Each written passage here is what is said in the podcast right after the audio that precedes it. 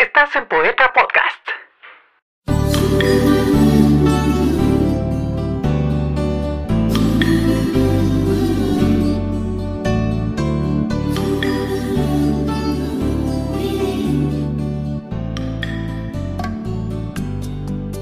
El hombre es la más elevada de las criaturas.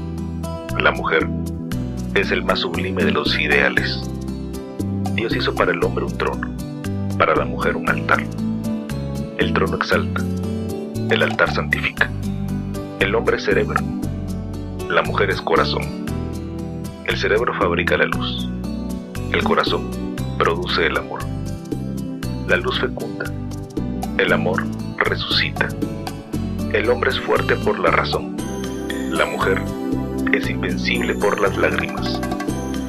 La razón convence, las lágrimas conmueven. El hombre es capaz de todos los heroísmos, la mujer de todos los martirios. El heroísmo ennoblece, el martirio sublima. El hombre tiene la supremacía, la mujer la preferencia. La supremacía significa la fuerza, la preferencia representa el derecho. El hombre es un genio, la mujer un ángel. El genio es inconmensurable, el ángel indefinible. La aspiración del hombre es la suprema gloria, la aspiración de la mujer es la extrema virtud. La gloria hace todo lo que es grande, la virtud hace todo lo que es divino.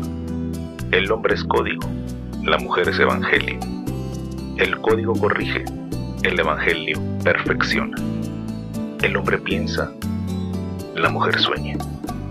El pensar es tener en el cráneo una alarma. Soñar es tener en la frente una aureola. El hombre es un océano, la mujer es un lago.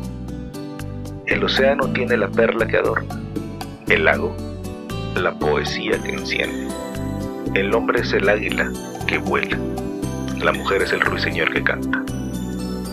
Volar es dominar el espacio. Cantar es conquistar el alma. El hombre es un templo. La mujer es el santuario. Delante del templo nos descubrimos. Delante del santuario nos arrodillamos. En fin, el hombre está colocado donde termina la tierra y la mujer donde comienza el cielo.